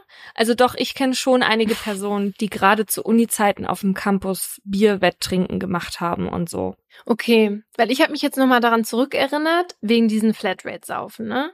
Weil das gab's eben auch, als ich 16 war. Das weiß ich ja noch ganz genau, weil das war immer mittwochs im Nightlife und da musste man nur 9,99 Euro zahlen und konnte den ganzen Abend frei saufen und zwar alles. Hä, für wen rentiert sich das? Das hat sich offenbar sehr rentiert, weil als dann 2006 nach dem Fall von Moritz, also wegen Moritz gab es dann diese Party für mich nicht mehr, ne? Das, hat- das habe ich jetzt erst gecheckt, aber das wurde ja dann verboten und danach haben sich ein paar Kneipenwirte sehr doll dagegen ge- wehren wollen, weil sie gesagt haben, sie haben an diesen Abenden den meisten Umsatz gemacht. Äh. Okay. Also nehmen wir jetzt mal an, ein Shot kostet wie, äh, wie auf dem Dorf halt ein Euro, ne? Klar, im Einkauf viel billiger, aber rentiert sich das? Wir würden auch neun Ne, Tequila? oder zehn, Ne, ich nicht. Safe nicht. Nee, nee, nee, nee, nee. wir vertragen keine neuen Shots. Du Wenn man nichts anderes trinkt. Ach so, ich dachte, du meinst jetzt so im Wetttrinken so 1, 2, 3, 4, 5, 6, 7, 8, 9, 10. Aber so über den ganzen Abend verteilt, okay. Ja, ich rechne gerade, ob sich, wie, wie sich das rentieren kann. Weil, obwohl, warte mal, 10, also 9,99 Euro hat es am Anfang gekostet. Aber die haben da ja auch so einen Scheiß reingestopft, wahrscheinlich. Das war ja der billigste Fusel von allem. Und dann war das immer richtig voll. Das war schon echt voll. Und wahrscheinlich einfach alleine deswegen, weil da so viele Leute waren, die halt eben die 10 Euro bezahlt haben. Und jeder hat ja den einen Cent dagelassen. Toll. Meine Idee ist eher, es war so voll, dass man gar nicht bis zur Bar durchkam. So oft. Ja, Zehnmal für zehn Shots. Ja. Naja, es hat auf jeden Fall geendet und seit ein paar Tagen weiß ich, dass ähm, dieses Wetttrinken der Grund war. Und war dieser Moment für dich genauso tragisch wie für Wicker, als das Moonlight geschlossen hatte? Nein, nein, nein. Aber jetzt egal. Im Fall von Ari wurde das Wetttrinken tatsächlich jetzt auch nicht als sittenwidrig eingestuft. Aber es war ja auch egal, weil durch die Täuschung ja schon sicher nicht mehr von einer Einwilligung die Rede sein konnte. Es gibt einen Fall, wo die Sittenwidrigkeit im Mittelpunkt stand. Und zwar ging es da um eine Frau, die auf SM stand und von ihrem Partner verlangt hat, sie während des Sex mit einem Metallrohr zu würgen. Weirder King, aber okay. Und der hat sich erst dagegen gesträubt, aber sich dann doch überreden lassen und seine Freundin dann mindestens drei Minuten mit dem Rohr gewürgt. Ich erinnere, Schwarmding Earlycon. Denn das Würgen war offenbar so stark, dass die Frau dann daran starb. Und hier war dann vor Gericht die Frage, kann man den Mann überhaupt verurteilen, obwohl seine Freundin das Würgen ja ausdrücklich verlangt hat. Der BGH kam dann aber zu dem Schluss, einverständlich vorgenommene sadomasochistische Praktiken, die zu Körperverletzungen führen, verstoßen nicht als solche gegen die guten Sitten. Sittenwidrig wird eine Tat aber, wenn der Einwilligende durch die Körperverletzung in konkrete Todesgefahr gebracht wird. Und genau das war hier der Fall. Also war ihre Einwilligung damit unwirksam und der Mann wurde am Ende wegen Körperverletzung mit Todesfolge verurteilt. Meiner Meinung nach zu Recht. Wobei ich mich schon ein bisschen darüber wundere, was heute alles als gute Sitte durchgeht. Das ist nämlich auch so, wenn du jetzt auf diese Partys in Berlin gehst, wo man sich mit HIV anstecken kann, dass du danach auch nicht vor Gericht ziehen kannst, wenn dich jemand tatsächlich Nee, angesteckt wieso sagst du das so, als wäre das ein Ding in Berlin? Wie man sich mit HIV anstecken kann? Ist this a thing? Es ist insoweit a thing, dass unser Experte, der gleich noch kommt, bei so einem Fall Verteidiger war.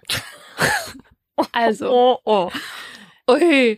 Also, okay, aber das heißt, warte mal, was heißt, man kann sich damit anstecken? Man kann ja theoretisch auf jeder Party, wo man miteinander interagiert, sich anstecken. auf jeder Sexparty. Mhm. Sind diese Partys dafür da, um sich anzustecken, ist die Frage. Genau, das ist quasi der Thrill, dass du dich mö- möglicherweise anstecken könntest beim Sex, weil da auch welche sind, die HIV-positiv sind.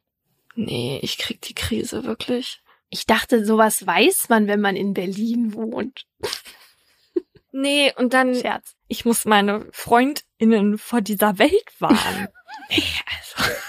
Aber es ist jetzt so, dass man halt auf diese Partys gehen kann und wenn man dann tatsächlich angesteckt wird, dann kann man auch nichts machen, weißt du, du kannst dann nicht den Typen, der dich angesteckt hat, vor Gericht zerren. Denn es wurde festgestellt, solche Partys verstoßen nicht gegen die guten Sitten. Und wenn du halt einmal eingewilligt hast, dann hast du Pech gehabt. Ja, und dann warst du auf der Party und hast das Memo nicht gekriegt. Und dann, also, wie scheiße. Ich glaube, dass sie dir das, also ich hoffe, dass sie am Eingang das nochmal sagen. Das wäre ja übel.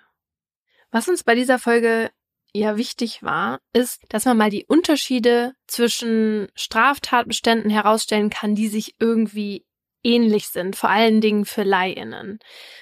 Weil bei einigen Delikten geht's halt um die Frage, war es jetzt Körperverletzung mit Todesfolge oder Totschlag beziehungsweise Mord oder vielleicht doch fahrlässige Tötung.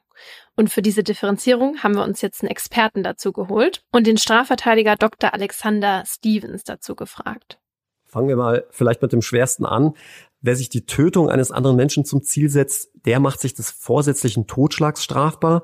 Wer dann auch noch besonders verwerflich handelt, ähm, macht sich des vorsätzlichen Mordes strafbar.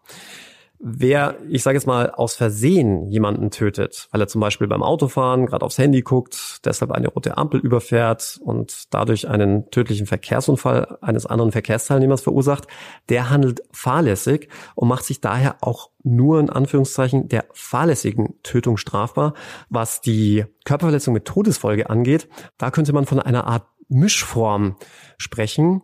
Denn bei der Körperverletzung mit Todesfolge geht es, wie der Name schon sagt, zunächst um eine Körperverletzung. Also man hat vorsätzlich jemanden an seiner Gesundheit geschädigt, an seinem körperlichen Wohlbefinden.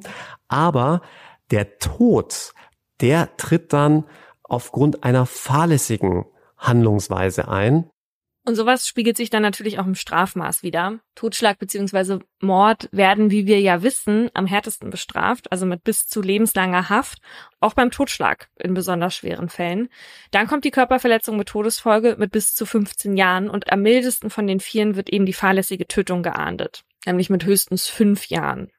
Um dann ein gerechtes Strafmaß zu finden, muss das Gericht also herausfinden, was die Täter wollten. Also wollten sie beispielsweise den Tod der anderen Person oder haben sie ihn nur in Anführungsstrichen billigend in Kauf genommen? Oder ging es ihnen eigentlich nur um die Körperverletzung? Dr. Stevens hat uns erzählt, wie das Gericht das bei einem der aufsehenserregendsten Fälle entschieden hat. Ich würde sagen, einer der bekanntesten Fälle zu der Frage Totschlag oder Körperverletzung mit Todesfolge war der Fall Johnny K. aus dem Jahr 2012 am Berliner Alexanderplatz. Da war ein junger Mann brutalst von anderen Jugendlichen niedergeschlagen worden. Und einer dieser Schläger hatte dann Johnny Carr auch noch wirklich bewusst mit dem Fuß gegen den Kopf getreten.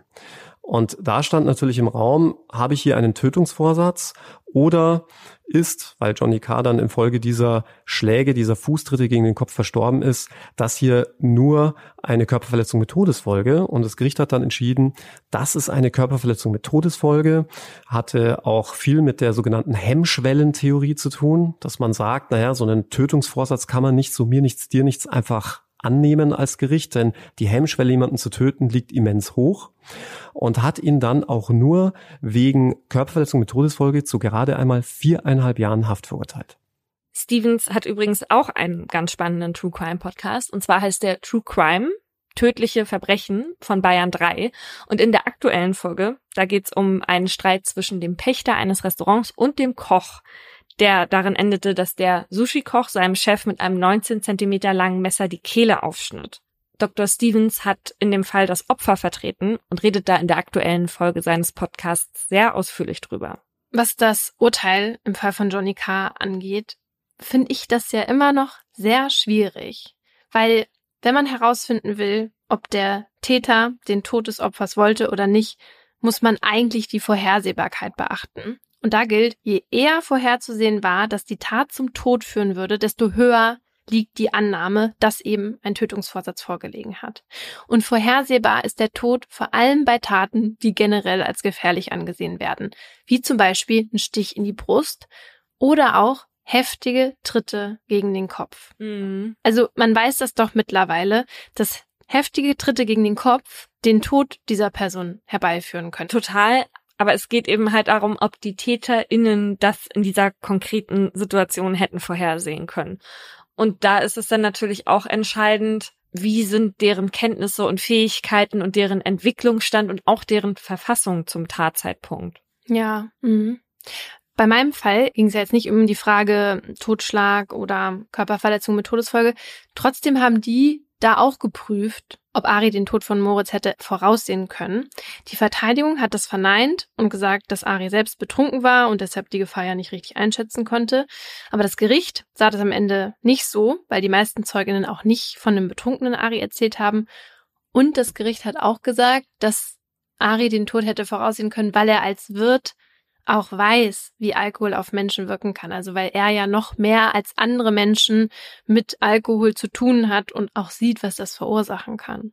Was ich an diesem Straftatbestand total spannend finde, ist, dass man sich auch der Körperverletzung mit Todesfolge schuldig machen kann, ohne das Opfer in irgendeiner Weise getäuscht oder sogar selbst verletzt zu haben. Also ich spreche jetzt nicht von der versuchten Körperverletzung mit Todesfolge, sondern von der vollendeten. Und zwar geht das durch Unterlassen. Also nehmen wir mal an, ich hätte einen gewalttätigen Partner und ich hätte auch ein Kind und der schlägt das. Und nehmen wir mal an, das Kind erleidet durch diese Schläge so dolle Kopfverletzungen, dass es eigentlich ärztliche Hilfe braucht. Mhm. Und ich gehe dann mit dem Kind aber nicht ins Krankenhaus und deswegen stirbt es dann an der Körperverletzung, dann mache ich mich der Körperverletzung mit Todesfolge durch Unterlassen schuldig, obwohl ich die Körperverletzung selbst gar nicht wollte und ja auch nicht verursacht habe. Ja, aber auch nur, weil du dann Garantin dieses Kindes wärst, ne? Weil als Mutter hat man ja die Garantenstellung gegenüber dem eigenen Kind und das ist hier bei der Unterlassung wichtig. Wir enden hier diesmal nicht mit einer schönen Sache, sondern nochmal mit einer Warnung. Dieses Wochenende war eine Freundin aus meinem Heimatdorf bei mir und wir haben Spiele gespielt und zwar mit einer Freundin, die eigentlich mal Lauras Freundin war, jetzt aber auch meine Freundin ist. Sie ist auch noch meine. Ach so, ja, sie ist auch noch deine. Ich habe sie noch nicht abgeworben. Auf jeden Fall haben mir beide an diesem Wochenende erzählt, dass sie erst vor kurzem KO-Tropfen in einen Drink geschüttet bekommen haben. Nein. Beide. Die kannten sich vorher nicht. Unabhängig voneinander, ganz anderer Ort. Was? Also auch in Berlin einmal. Genau, also deine, meine Freundin, deine jetzt meine Freundin, deine Ex-Freundin in Berlin. Und bei ihr war halt das Ding, die ist plötzlich einfach so umgekippt und dann haben sie sie rausgeschleppt. Ihr Freund hat sich dann um sie gekümmert und den Krankenwagen angerufen Übrigens lustige Seitenstory. Dann kam eine andere Frau, die diese Szene beobachtet hat, wie sich der Freund um deine meine Freundin kümmert, hat sofort gecheckt, dass irgendwas nicht stimmt und ist dazwischen gegangen und hat ihren Freund beiseite geschoben und meinte so, wer bist du? Was machst du hier? Warum ist sie nicht mehr hier Herrscherin ihrer Sinne? Und war dann auch noch da und hat gewartet, bis der Krankenwagen kam, einfach um sicher zu gehen, dass der Mann neben deiner meiner Freundin nicht zufällig derjenige ist, der ihr K.O.-Tropfen ins Glas getan hat. Voll gut. Ja. Genau so. Lieber zweimal den Freund oder den Mann nochmal anmachen und ausfragen, als einmal zu wenig den Wichser. ist auch kein besseres Wort eingefallen. Auf jeden Fall war dann im Krankenhaus relativ schnell klar, alle Anzeichen für K.O.-Tropfen. Aber sie haben dann zu der Freundin gesagt, dass sie jetzt aus Zeitmangel halt nicht auf alles testen können und haben das dann am Ende auch nicht in den Befund geschrieben, weil die haben gesagt, naja, sie können eine Anzeige gegen Unbekannt stellen, am Ende wird es aber nichts bringen und deswegen stand dann auf dem Entlassungsbrief übermäßiger Alkoholkonsum, aber Alkohol haben sie ja auch getestet bei 1,0. Aber dann stimmt das nicht, was da drauf steht. Nee. Aber offenbar passiert das so häufig auch, dass die diese Tests gar nicht mehr machen. Also so wurde das zumindest deiner Ex meiner Freundin erzählt. Ja, und es ist offenbar dann so oft passiert, dass man da gar nicht mehr hinterherkommt und deswegen gar nicht erst das da reinschreibt, damit man überhaupt eine Anzeige stellen kann. Das finde ich halt auch problematisch, denn an diesem Abend ist das noch einem Mann in der Bar passiert. Und wenn sie jetzt durch, keine Ahnung, Recherchen oder so irgendwas rausfindet und dann vielleicht einen Verdacht hätte, wer das war, dann hätte sie gar keine Handhabe oder halt keine Befunde, die eine Anzeige stützen würden. Okay, das heißt in dem Fall Man muss auf sich selber aufpassen, weil einem danach nicht unbedingt geholfen wird. Und seine Gläser bestenfalls nie aus den Augen lassen und am besten noch die Hand drüber. Genau, also ich will jetzt auch gar nicht unbedingt das Krankenhaus dafür schämen oder so. Ich wollte das hier noch einmal erzählen, weil ich es halt echt beängstigend fand, auch wie oft das passiert. Deswegen passt auf euch auf.